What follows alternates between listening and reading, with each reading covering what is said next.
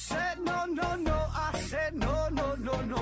You say take me home, I said no, Perignon. You said no no no, I said no no no no, no no no no.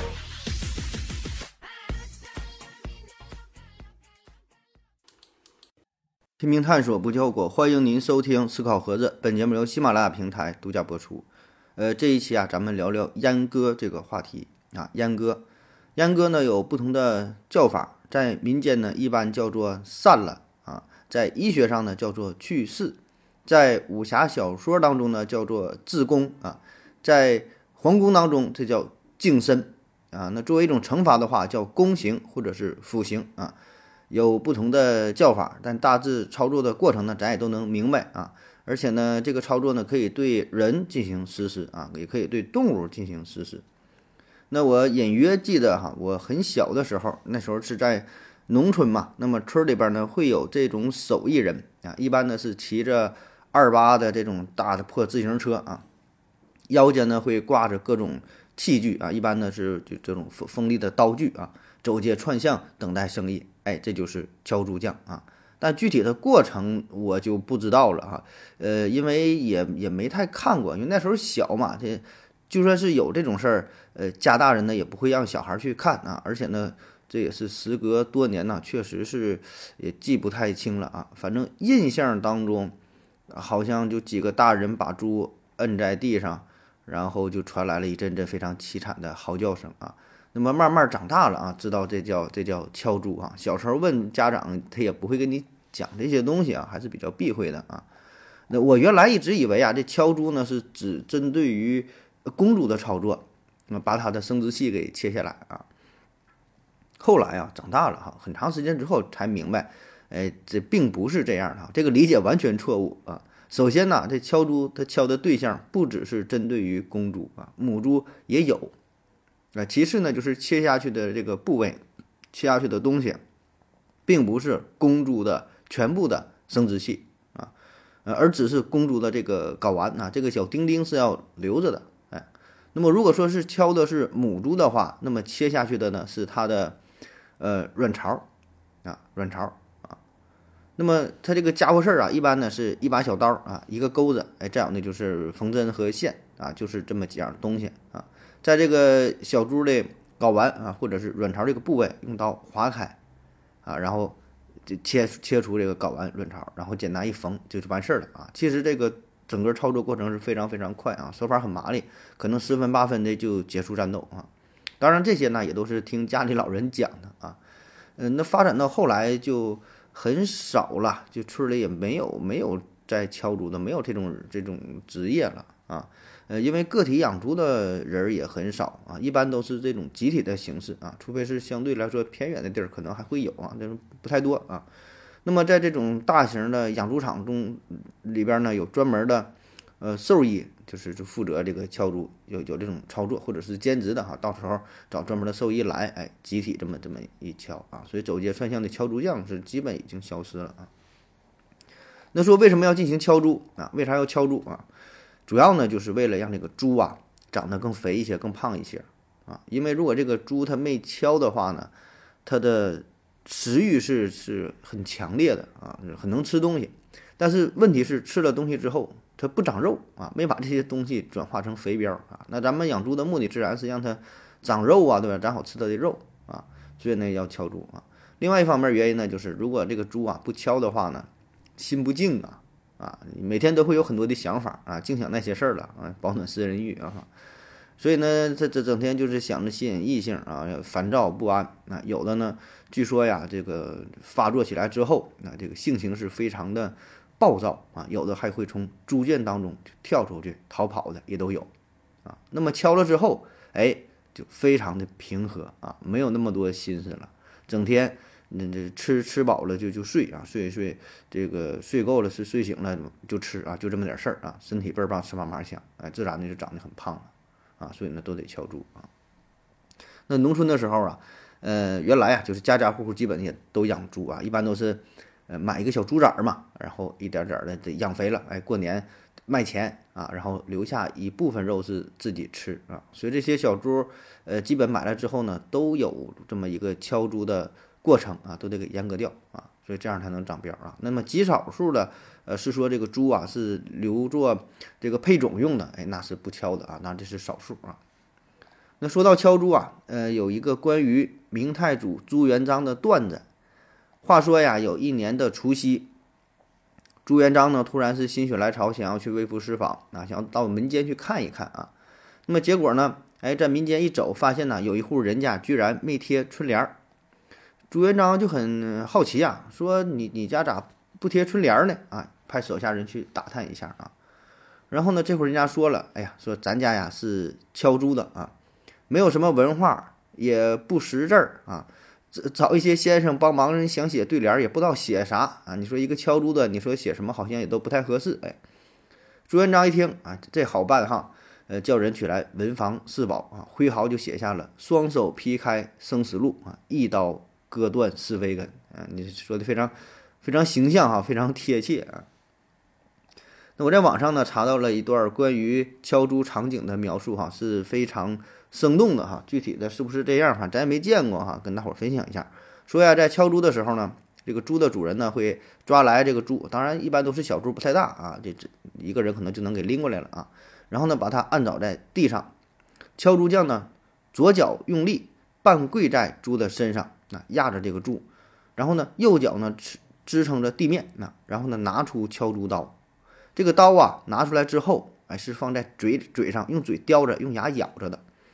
双手呢抓住公猪的裆部啊，抓住这对睾丸，捏住之后啊，左手啊继续捏着睾丸，右手呢腾出来，哎，腾出来之后呢，右手拿刀，敲竹刀这个造型啊，这个是比较特殊的啊，它跟一般的刀都不一样啊，它这个刀啊是头部呢像半个鸭蛋大小，呃，我感觉有点像三角形，也有点像一个树叶，哎，大概这么造型啊。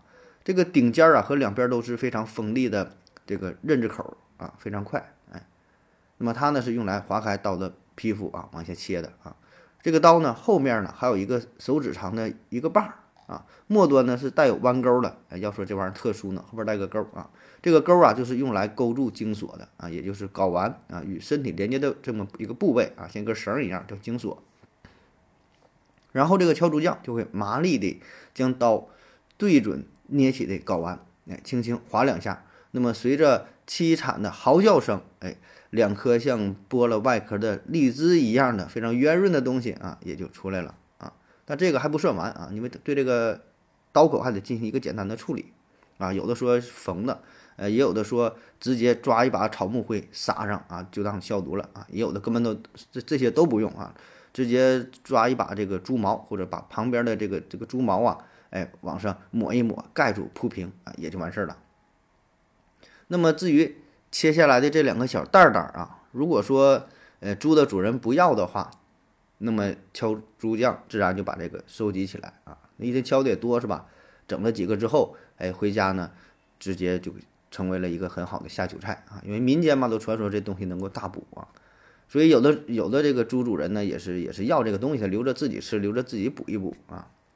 还有一种说法呢，说这个蛋儿蛋啊，切下来之后呢，是要扔到房顶上，啊，往高处扔，寓意呢是高升啊，高升是有这么一个一个一个讲究啊，据说是从太监那里边学来的啊，也不知道是真假啊，反正算是图个吉利。那么说完了猪这个事儿啊，咱再说说人啊，说说人。那在咱中国古代啊，有这样一类特殊的人群啊，呃，都是男性啊。从小呢被卖到宫中，然后呢被切去了作为男性啊身体上最重要的这么一个器官啊，呃，这类人群就是叫就有叫太监的，有叫宦官的啊，有叫阉人的啊，有叫公公的，还有不同的叫法。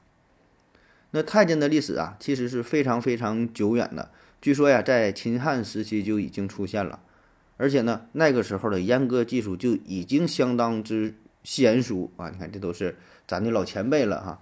呃，两千多年的时间啊，呃，那时候专门实行阉割的地方有这么一个场所，哎，叫做蚕室啊。蚕是哪个蚕呢？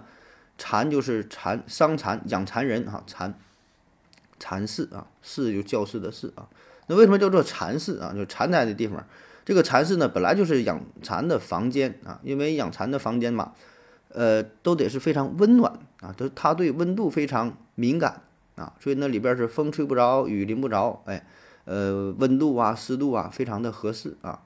而对于实行了阉割、实行了宫宫刑之后的啊，这这个人呐，这个身子是非常虚弱的啊，是怕风寒啊，所以呢，待在一个非常温暖的环境当中啊，所以管这个地方叫做禅寺啊。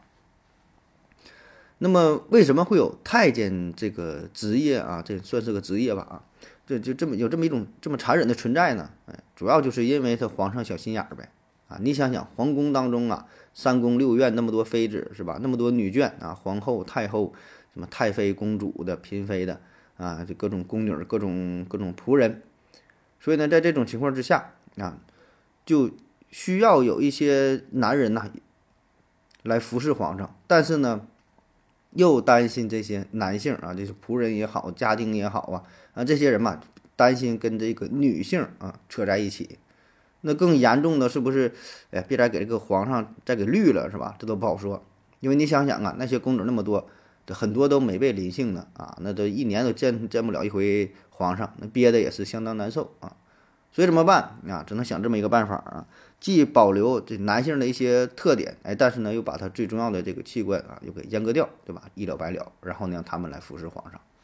话说呀，在清光绪年间，哎，北京城呢有两个赫赫有名的阉割世家，哎，号称叫厂子，哎，一个呢是南长街会计师胡同的毕家啊，叫毕五，哎，另外一个呢是呃地安门外啊方砖胡同的小刀刘，啊，这都是鼎鼎有名的了。那主事者呀，都是得到了朝廷认可的，呃，家族世传，那这都是六品顶戴的啊，号称叫刀子匠，那很有名。那么这两家啊，据说是都有各自的绝招，而且这个手艺呢是绝不外传，呃，只是父子相传啊，别人想学呢也学不会，所以呢，基本是垄断了朝廷的净身业务。呃，他们一般呢是每年有四次啊，就是按季度啊，那么四个季度嘛，每一个季度。都要给总管内务府送去净身好的太监四十名，呃，固定的得这么更新换代啊。那么净身这类的手艺，基本就是都是这两家包办的啊。那为啥说这是一门绝学哈？它不像咱想的这么简单哈。你想要净身的说切就切，哪能是这么简单的事儿啊？啊，这个过程是很复杂啊。首先呢，呃，愿意净身入宫做太监的人，必须呢得有这种。特别有地位的这个太监援引一下，介绍一下啊，得有这个介绍人。用现在的话说，起码你得有个邀请码啊，然后才能进入到这个系统。那么净身的师傅呢，要和净身者的家长，一般都是小孩嘛啊，要跟这个家长签合同、立字据啊，而且呢还要请上三老四少，哎，请来一些人作为证人啊，说明这个是完全自愿的，家长自愿的，孩子自愿的啊，生死不论，哎，与我无关。啊，免得以后啊可能会出现一些麻烦啊。而另一方面哈，更重要的也是啊，这个净身师傅呢，呃，相当于做了一笔长远的投资。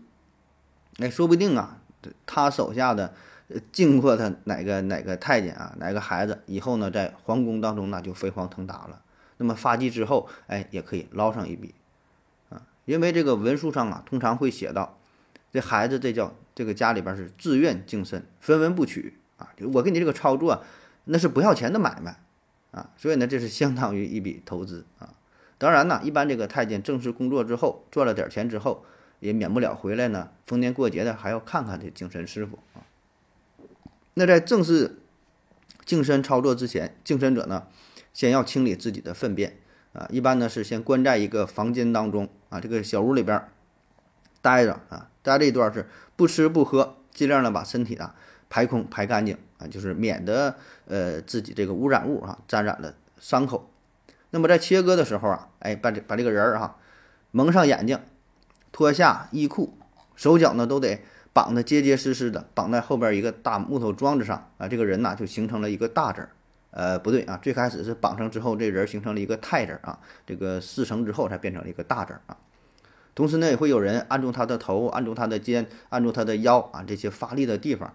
因为这疼痛的时候，这那时候也没有什么特别好的这个麻醉的效果，没有麻醉的药物啊，也有啊，这效果也不是特别好，所以呢会非常的疼痛啊，拼命的挣扎呀，有的呢是流血过多，对吧？你越使劲越流血的啊，也都有。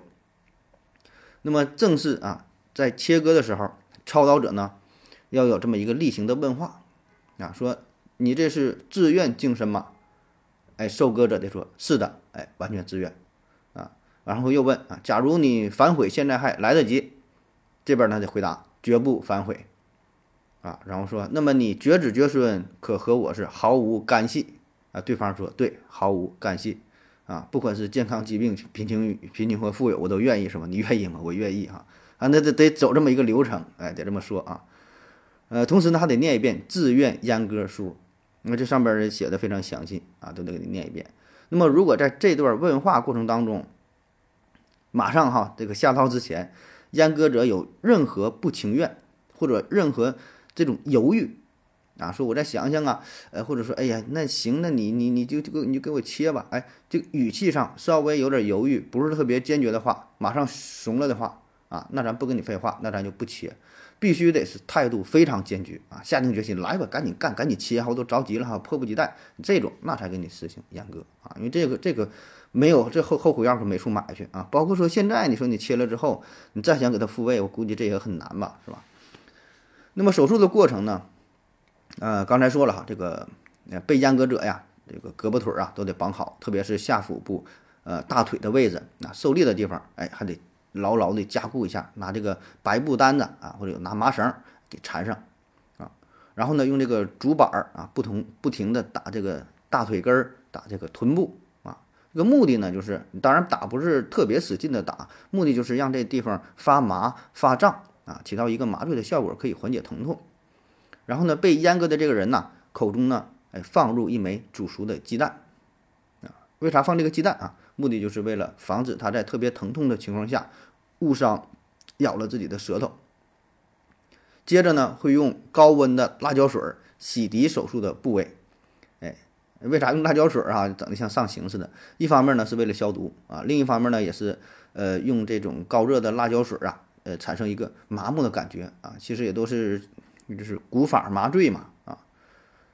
那么就算是这样哈，这这种疼痛，这有有些人也是受不了，在这个切割的过程当中啊，也因为疼痛的，因为失血过多的种种原因嘛，呃也有导致昏迷的啊，啥人都有啊。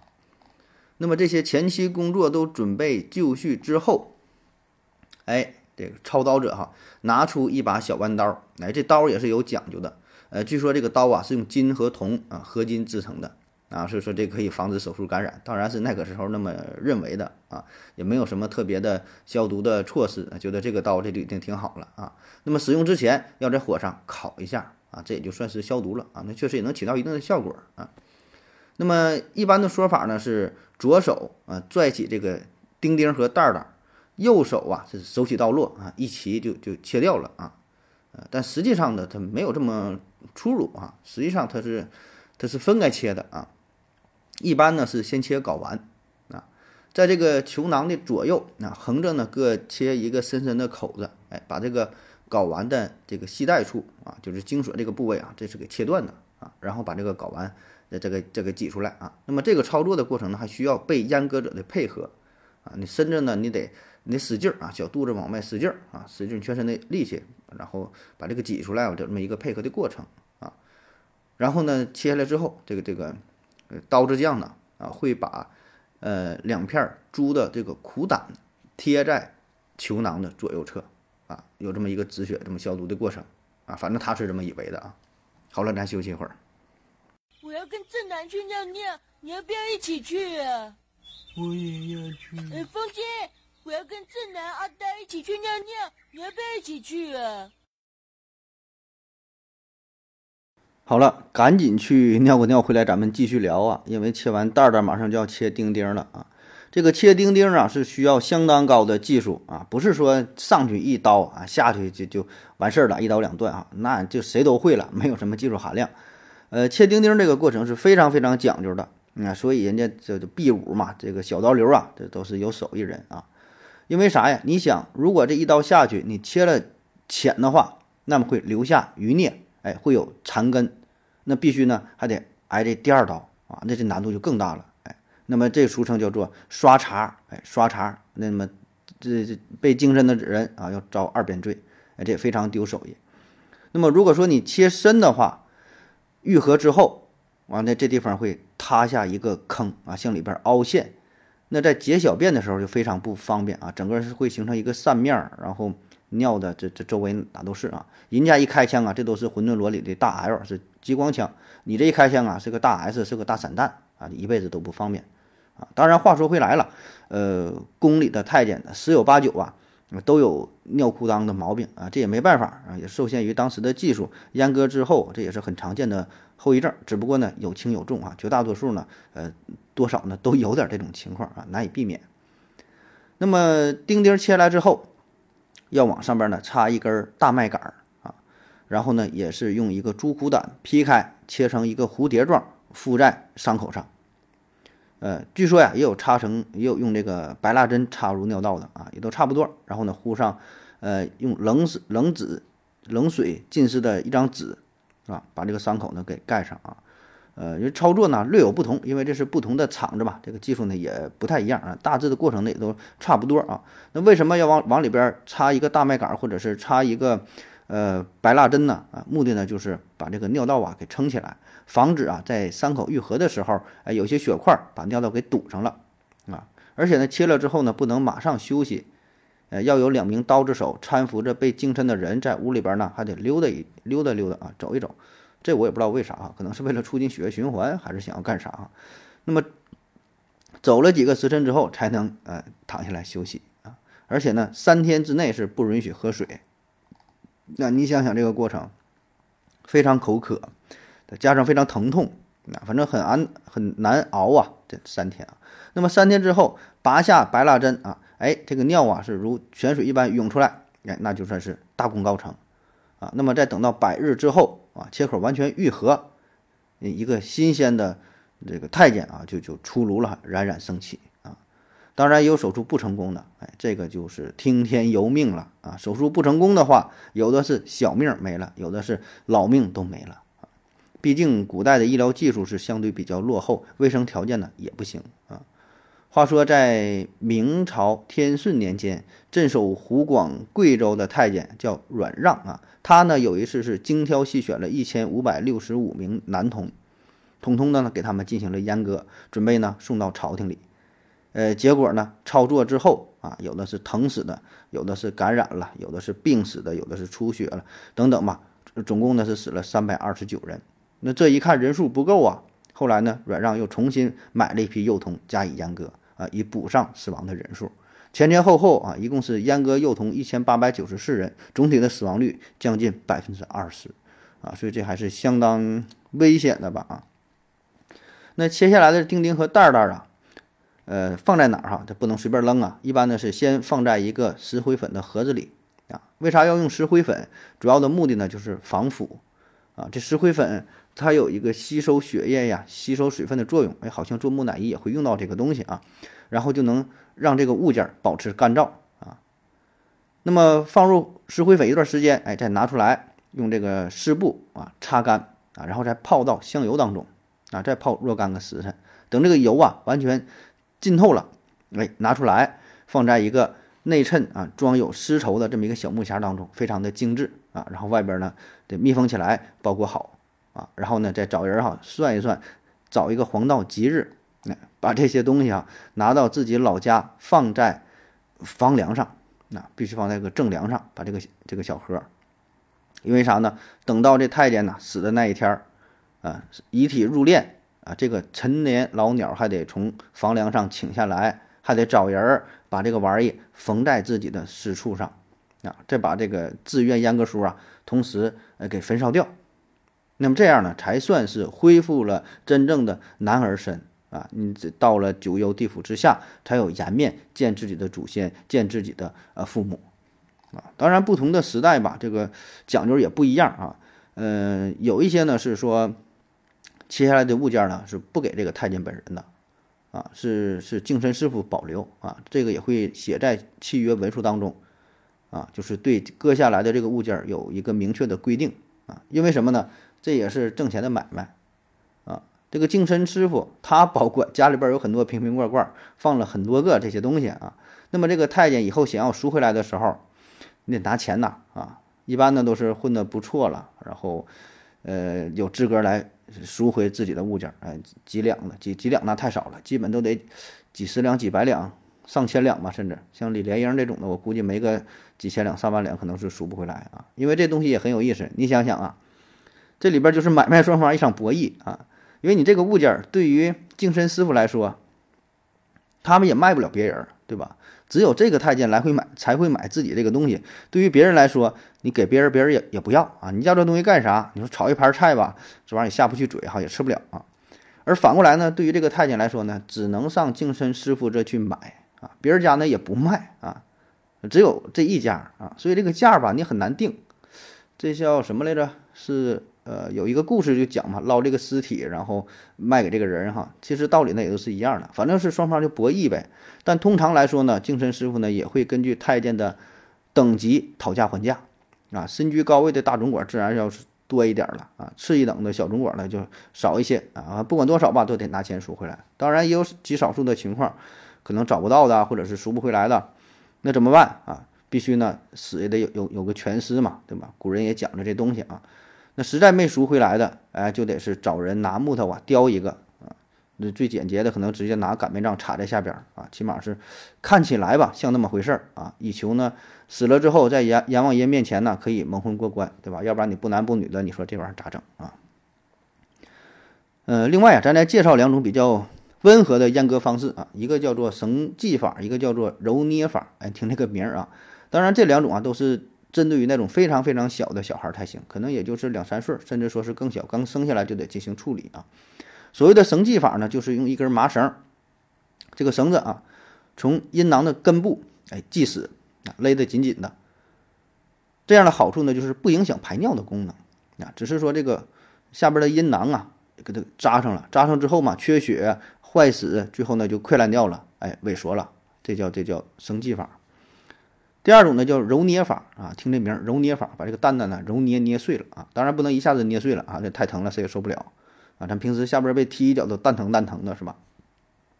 所以呢得揉捏，哎，一边揉一边捏，慢慢来啊。当然这也非常讲究，得有专业的人士啊，在这个小孩出生之后啊不久，每天呢进行轻轻的揉捏，然后逐渐的适应。加大手劲儿，加大力度，一点点的把这个睾丸捏碎了、揉化了啊！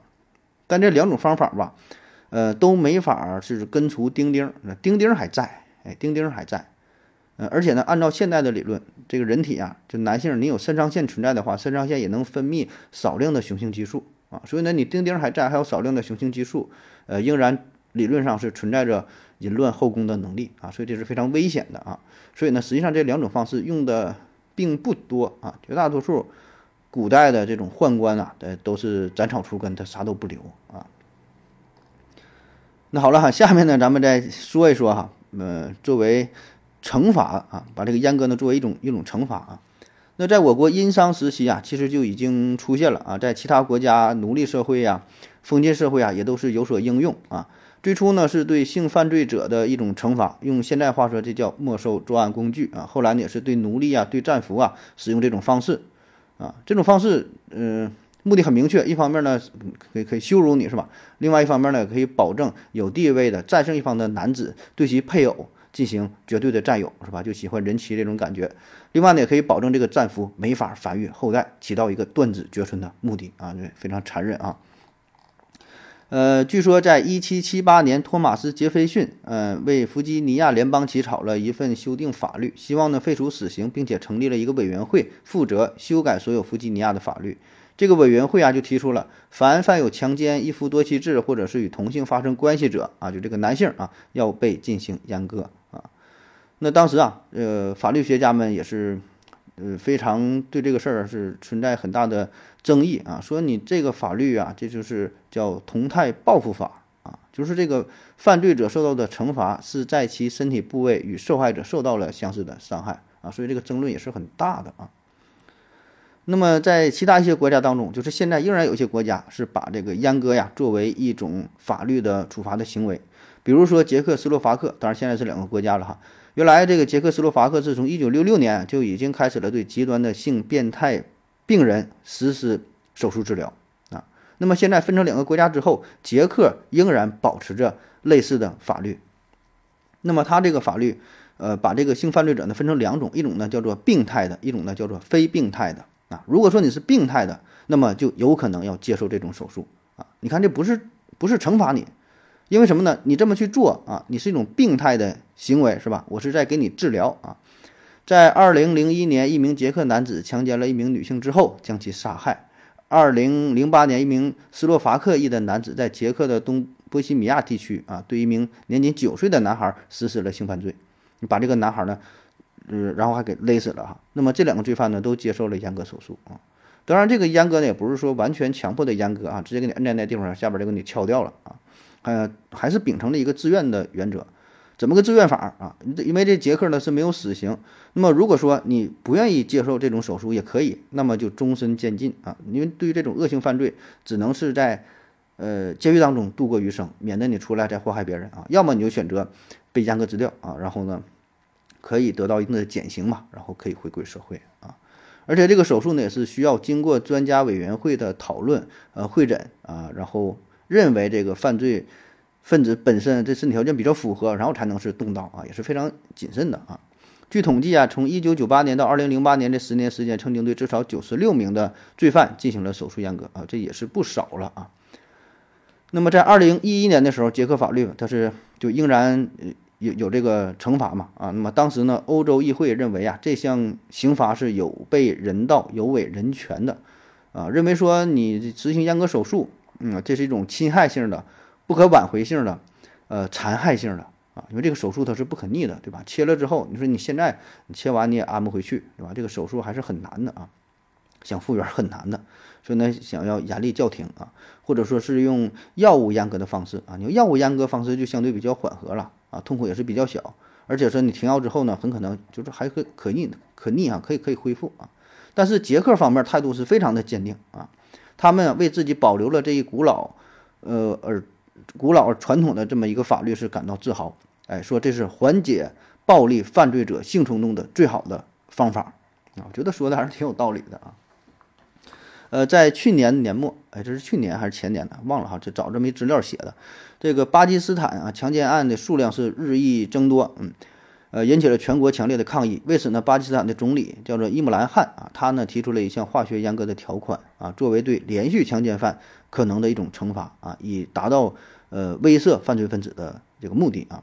但是呢，这个事儿呢很快就遭到了立法者的反对啊，所以最后还是不了了之了哈，并没能真正实施起来啊。呃，不过现在确实有很多地方啊，比如说在波兰呐、韩国呀。呃，英国呀、丹麦、瑞典呐，美国有一些州啊，好像也是相继通过了类似的法律啊，对性犯罪实对对性犯罪者实施强制的化学阉割，或者是在自愿的前提下啊实行这个化学阉割，主要都是化学阉割啊，这种物理阉割还是还是比较少啊，可能也就捷克有啊。那么在实行了性呃这个化学阉割之后，呃，这个性犯罪者呢可以得到减刑、假释。就是说，你得控制，你达到了控制你身体内激素的水平，对吧？那么这样呢，才能安全的给你放出去，要不然呢，还是挺挺危险的啊。那在二零零二年七月十一号，你看就最近的事儿哈，泰国参议院以一百四十五票赞同、两票弃权的结果，通过了一项重要的法案，令该国令该国啊立法将化学阉割作为打击犯罪的手段又进了一步啊。反正我个人感觉这个是一个不错的选择啊，应该考虑考虑。因为有一些人他就是管不住自己下边的这个小鸟啊，那么你自己管不住怎么办哈？那就别人来帮忙呗啊！所以你看看印度这么多年来是吧，这强奸案频发，然后一直也没有什什么很好的解决的办法啊。我觉得不妨呢借鉴一下捷克的做法是吧？这个问题倒不能说从根本上解决，我觉得可以起到一个很好的控制的效果啊。当然好像话说回来啊，对对于印度人来说，可能人家根本没把强奸这个事儿当做犯罪，根本没觉得这是一个问题是吧？更不需要去解决啊。所以呢，每个国家的国情不一样，呃，文化呀、传统啊，对于某一种行为的理解是完全不同的啊。所以这是人家的内政啊，咱也不用过多的干预啊，咱就搁这会儿随便闲扯哈，人愿意怎么整就怎么整吧啊。那好了，说完男性啊，下面咱说说女性啊。对于女犯人有一种类似的惩罚啊，叫做幽闭啊，幽闭来俩来俩字儿哈，幽闭恐惧症啊，这幽闭真是挺恐惧的一个症啊。最早呢，见于《尚书明行》啊，就有所记载啊。呃，明朝人王兆云在他的《结石圣谈》当中呢，是提到了这种操作啊，说用木用木锤击妇人的胸腹啊，既有一物坠而掩蔽其聘户啊，说有一个东西啊，先用这个木棒打这个女性的胸腹部，有一个东西坠落下来，呃，掩掩蔽其掩蔽其聘户啊，聘户呢，聘就是。聘就是牛加上一个臂啊，牛加一个匕首，牛臂啊，放在一起呢就是聘啊，是雌性的意思啊。庇护呢就是女性的阴部啊，所以有遗物给这个东西挡上了啊，然后只能便秘而人道永废矣啊，只能便秘，只能这个撒尿，只能排便是吧？人道啊，就是这个这个道啊，永废堵上了啊，以后就不能再发生关系了啊。这个呢就是所谓的这个幽闭啊。但是呢，这里边并没有说清楚啊，这到底是什么器官这个坠落下来了啊？呃，有人说是子宫，有人说是产道前壁啊。当然，这个都是现代的理论啊。但不管是子宫还是产道前壁这两种东西啊，脱落之后呢，并不能从根本上呃断绝这个发生性关系啊，这这挡不上啊。呃，对此呢，清朝人叫吴襄啊，有他独到的见解。他说，妇女幽闭。妇女幽道深处啊，有一块小骨叫做修密骨啊，一旦施加外力使其坠落下来，就会像闸门一样是，呃封到封住私处啊，然后呢无法再再进行那事儿了啊，从而呢达到惩罚女子的目的啊。那这个呢更没有现代解剖学的这种理论依据了哈，因为古人确实可能对这地方认知也不够哈，就是想象吧啊。那么还有一种惩罚叫做骑木驴啊，这么一种惩罚，骑木驴哈，一般呢是用于那些勾奸奸夫的、谋害亲夫的女性啊。呃，这个呢在历史上吧也没有一个确切的记载和考评啊，一般都是小说当中居多啊，江湖传闻嘛。这骑木驴，这木驴嘛就是一个木头做的这么一个驴呗啊，但是这个驴背上有一个大拇指粗的啊一个尖尖的一个木桩，那么女犯人呢会被强行的按着。按住坐在这上边，啊，这个木桩呢，直接是刺穿呃女性的下体啊，而且呢，随着这个木驴的走动，这个木桩啊是一上一下一伸一缩，啊，不断的穿插啊，弄得女囚犯下体是，呃血血鲜血淋漓哈，疼的是撕心裂肺，啊，那么很多就直接就惨死在木驴上了啊，呃，一般的都是用于惩罚这种这种偷情的淫妇哈，呃，《水浒传》《水浒传》当中这王王婆嘛是。判了寡刑之后，不是骑木驴，然后游街示众嘛？而且骑木驴这个过程呢，必须是全裸的，啊，一方面呢是为了防止他逃跑，防止他私藏一些器械；另一方面呢，也是就是上法场哈，呃，这裸体示众就羞辱一番嘛，起到一个威慑的作用啊。好了，咱休息一会儿。我要跟正南去尿尿，你要不要一起去啊？我也要去。呃，风姐，我要跟正南、阿呆一起去尿尿，你要不要一起去啊？喝了口水回来，咱们继续聊。哎，下面呢，咱们聊聊武侠小说当中的自宫啊，最有名的自然就是《葵花宝典》，欲练此功，必先自宫啊。呃，其实这事儿我觉得倒是挺有道理的哈。他说自宫啊，这个自宫啊，我觉得它分两层含义啊，一种呢是明喻，一种呢是暗喻啊。所谓的明喻啊，就是字面意思啊，想告诉你嘛，你想练这个武功的话，必须就得先自宫嘛，是吧？为啥要自宫？就是控制自己的欲望啊，特别是这个色欲啊。那么色欲的背后，就是说这男性啊，都是用下半身在思考啊，贪图一时的爽快啊，顺应自己的本能，顺应了这种冲动啊，追求非常短暂的，呃，心理上的、感官上的这种愉悦啊。所以这个男人嘛，他他体内血液是非常有限的啊，那血液一流到下半身，那么脑子上半身的血就不够用了，就不会思考了啊。所以呢，这一一种名誉哈，就是说。欲练此功，必先自宫啊！就是你得你得呃戒掉自己的欲望，戒掉这个这个色欲，才能练好这个武功啊。那么另外一个层面呢，暗欲啊，暗欲啊，这里的自宫呢，指的就不仅仅是色欲这么简单啊，更是控制自己的内心啊，全方位的一种控制，就是你个人的行为，你的情绪啊。现在有一个词儿嘛，叫情绪管理。所以他说“欲练此功，必先自宫”。这个自宫其实就是一种情绪上的管理，啊，这个自宫绝对不是仅仅字面上这么简单啊。那其实就是咱一个人嘛，对吧？你想想，你在社会上，你想混得明白，你想混得开，你想取得成功，必然的要学会管理自己啊。所以说，冲动是魔鬼，冲动是魔鬼啊！不是说你不能冲动，不是说你不可以暴躁啊，你也可以去干啊，你你可以去做任何事儿啊。但是做这个事儿之前，一定一定要经过冷静的思考，然后呢，做出一个理性的、合理的选择，做一个规划，甚至说啊，咱。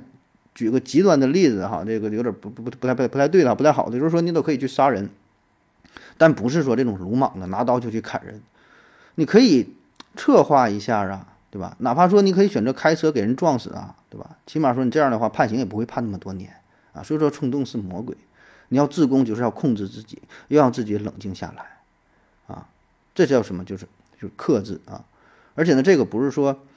呃，在你一无所有的时候学会忍忍，包括说你在成功之后、成名之后、拥有一切之后，啊，也要学会一种忍忍、一种克制，要有所为有所不为。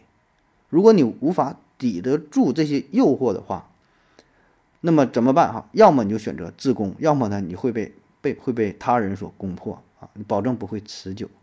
所以你看这个《葵花宝典》，它不仅仅是一个绝世武功的秘籍，其实它在讲的一个人生的道理啊。真正的圆满不是说你拥有一切、占有一切、天下无敌，而恰恰呢是一种缺憾，啊，没有一种完美啊，是是这就什么完美无缺嘛？没没有一种真正的完美无缺，就是人是做不到的，总要留下一丝遗憾。自宫不是不只是说这种生理上的切除啊，而是呃心理上的一种一种自制能力，要对一些事物进行舍弃啊，有舍才有得。你看说的哈，这整成这碗鸡汤啊，所以这个真正的圆满呢，不是说你掌控一切，而是很好的掌控自己，控制自己，这就足够了。你能控制自己，你就实际上就控制了整个世界啊。当然这个还不算完呢，这《葵花宝典》不还说了吗？呃，炼丹服药，内外齐通，是吧？所以呢，你看这个自宫啊，只是成功的必要非充分条件啊。你自宫不一定能成功，但你想成功，你都得自宫，是吧？因为自宫的人多了去了啊。有的混得很好，成了李莲英，成了东方不败啊，成了蔡伦，成了郑和，成了高力士，是吧？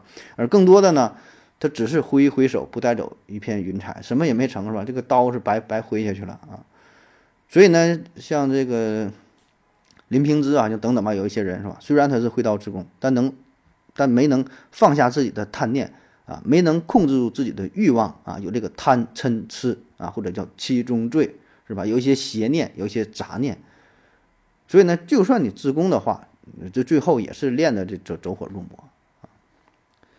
下一话题啊，说说男扮女装啊，男扮女装，呃，这个事儿啊，跟你阉割没有什么直接的关系啊。但是你品，你细品啊，其实这也算是一种阉割啊。我记得我小时候那阵儿，都流行朱时茂那种浓眉大眼的啊。那陈佩斯，你看他虽然眼睛有点小，但你看这也是纯爷们儿，是吧？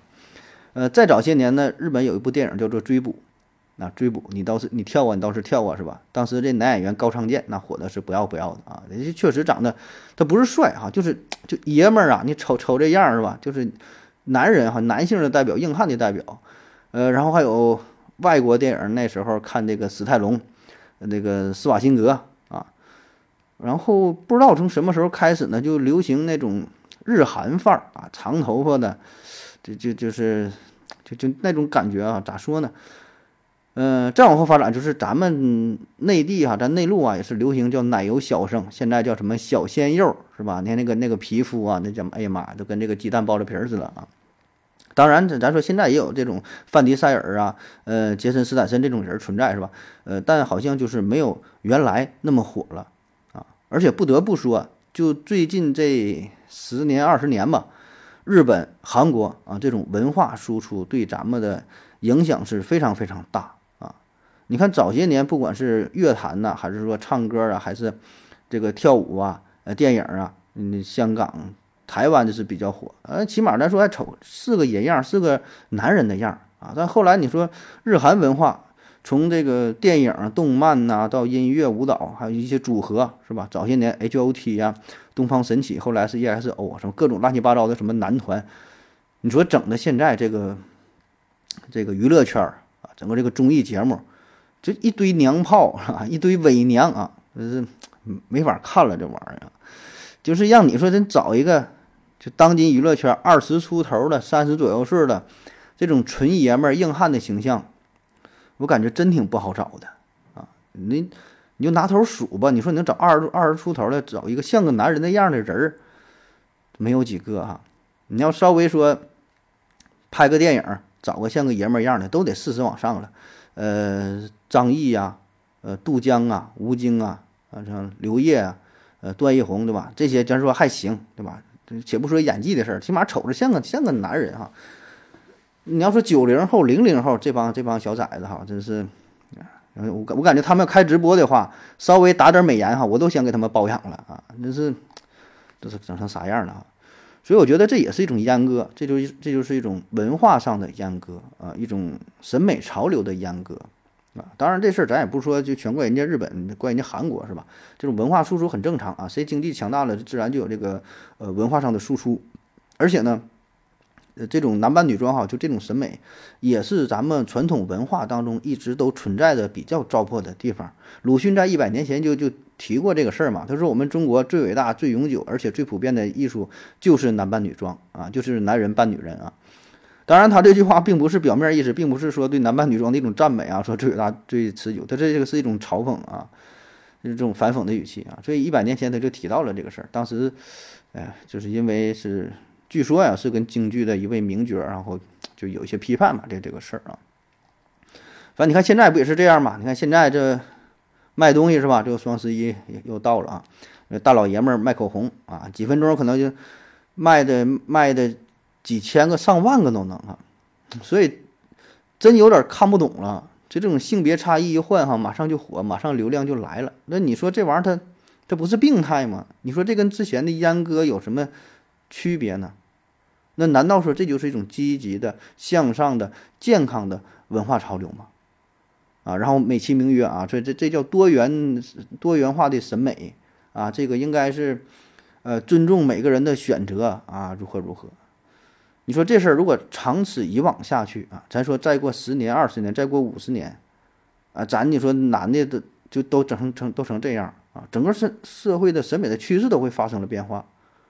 所以你说这社会变成会变成一个什么样？你说这个未来会变成什么样啊？当然，话说回来，咱确实是应该，咱尊重任何人的选择，尊重任何人的性取向，尊重任何人的喜好啊，包括说你的、你的打扮啊，你你的穿着，这些是完全可以的，是每个人自己的自由啊。但前提是就是说你在不影响别人的基础之上，你愿意干啥就干啥啊。你真的就把自己给阉了，那也是你的自由，咱也管不着啊。可问题是当。这些事儿哈就成为了一种社会的潮流，那么作为有关部门的话，你就不能坐视不管了，啊，这个是不应该的啊，因为你这个应该有一个积极的引导的作用啊，这个是有关部门应该去做的，不能放任自流，不能随着它这么这么去发展啊，不能是为了说呃流量啊啊，为了这个赚钱呐，为了短暂的眼前利益啊，不不管不顾。也许说短时间之内这种趋势没有什么太大的影响，但是这种文化的形成、文化的冲击一定是潜移默化的、一点点沉淀的。而且当它真正形成气候之后，你再想去改，那就为时已晚啊！所以你看现在这网络上这都是什么玩意，是吧？你看那些火的啊，其实这个就是一种精神上的阉割，一种文化上的阉割啊！男的都是翘着兰花指，戴着假头发，抹着红嘴唇，有的穿上了旗袍，穿上丝袜，是吧？啊，反正确实这个挺好用啊，这么这个性别一换是什么？那个粉丝百万是吧？这个流量也来了，是钱包也鼓了啊。但实际上啊，这不就是一种自我阉割的行为吗？多年之后你想想，这个社会会变成咋样啊？下一个话题啊，说说文化阉割。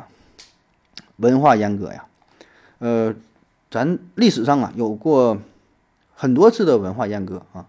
这种情这这种事儿吧，一直都存在啊，历朝历代也都存在。咱都说过去封建社会啊，那么这个文化呀，是一个国家的软实力啊。如果说文化繁荣昌盛，那么这个国家呢，必然会富强啊。当然，这也是相互促进的作用。反过来说，一个国家呃非常强盛的话，那么它的文化也会呃跟着这个繁荣昌盛，对吧？二者是相辅相成，互相促进啊。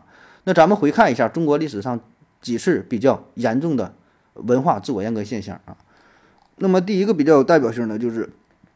秦始皇焚书坑儒啊，那么秦始皇在统一六国之后，为了达到思想上的高度统一啊，独尊法家，禁止其他学说的传播，甚至是存在。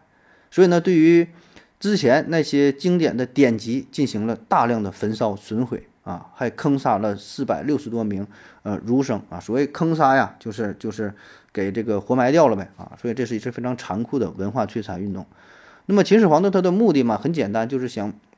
呃，保持思想上的高度统一一致，对吧？都得听我的啊，咱们思想啊都跟我一样，哎，那么结果呢，就使得百家争鸣、百花齐放的这种盛景是彻底消失，那么人文思想就陷入到了大停滞，对吧？大伙儿思想是统一了，但是它也被禁锢住了。那么这样的话，一个国家是很难持续发展下去，对吧？很快不就玩完了吗？然后呢，就是罢黜百家，独尊儒术啊，这是汉武帝时期。罢黜百家，独尊儒术啊！咱这里咱不用去考虑说这个儒家思想、儒家学说的是非对错、好与坏啊，这个不重要啊。重点是一旦统治阶级他只推崇、只认同某一种文化形式，对于其他学说、其他思想、其他文化进行打压的话，那么这就是一种文化阉割，这就是违背社会发展的规律。因为没有任何一种文化、任何一种思想，它是完美无缺的，它是包容一切的，它是进化到呃终极状态的啊！这种文化一定是要顺应整个社会的潮流，它是不断的发展的，它是在改变的，它是在流动的啊！所以呢，这个统治者他这样去做的目的啊，一样，就还是维护他的封建统治的秩序。那么表面上可以促进社会文化的大融合啊，使得整个国家、整个民族在文化上出现空前一致的大团结。但实际上呢，这会导致思想的禁锢，导致人性的压抑，文化的停滞啊。其实就像，呃，中世纪一样，是吧？当他们呢是用这个宗教吧，用宗教的思想，然后把把这个人文的思想给禁锢住啊。后来呢，出现了文艺复兴，是吧？思想解放运动啊，实际上道理是一样的。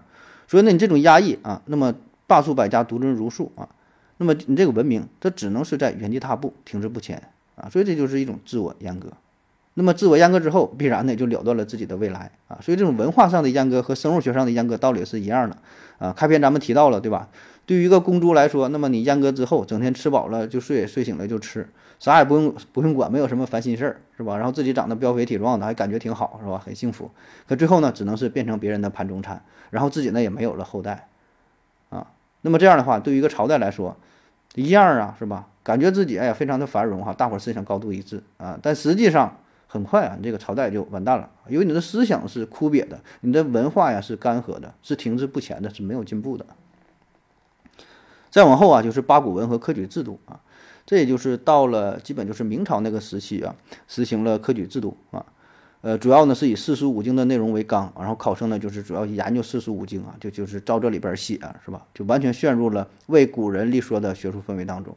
呃，目的很简单，就是为了博取一个功名，是吧？没有什么自己独到的思想，没有什么见解啊。那么这就完全陷入了统治者的思想牢笼啊。当然，他目的上是为了巩固他的统治地位，但是结果呢，往往是适得其反啊。可能在短时间之内，呃，看似起到了一个挺好的结果啊，但但然后就没有然后了，是吧？最后就是更朝换，这换代了呗啊，改朝换代了呗啊。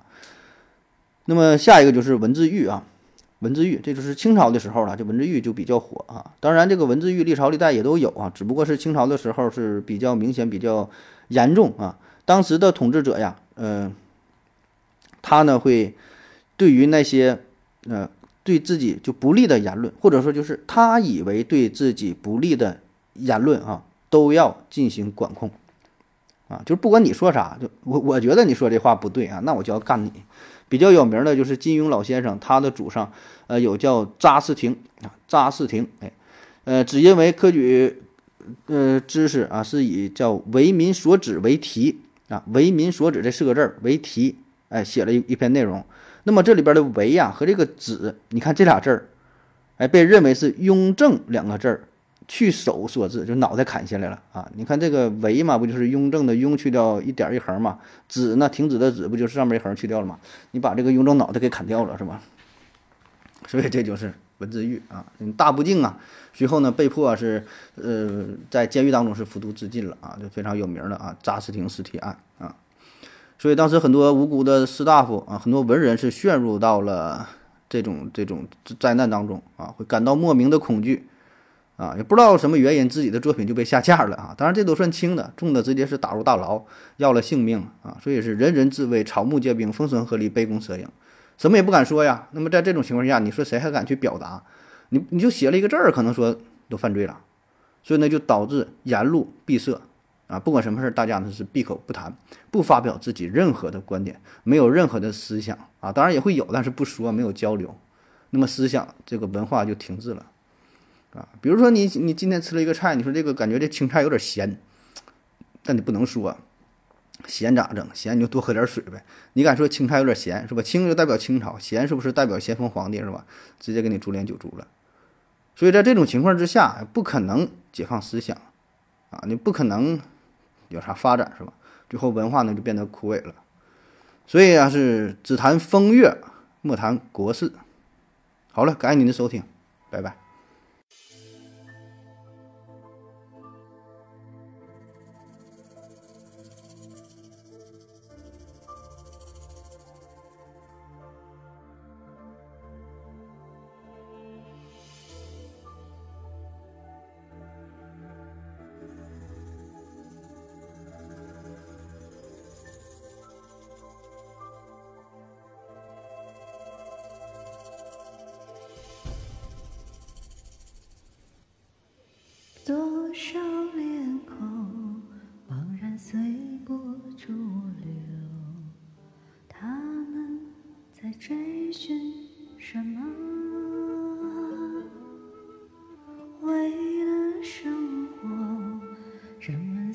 出斑驳，却在命运中交错。多少岁月凝聚成这一刻，期待着旧梦重圆。万卷成水，终究会流手澎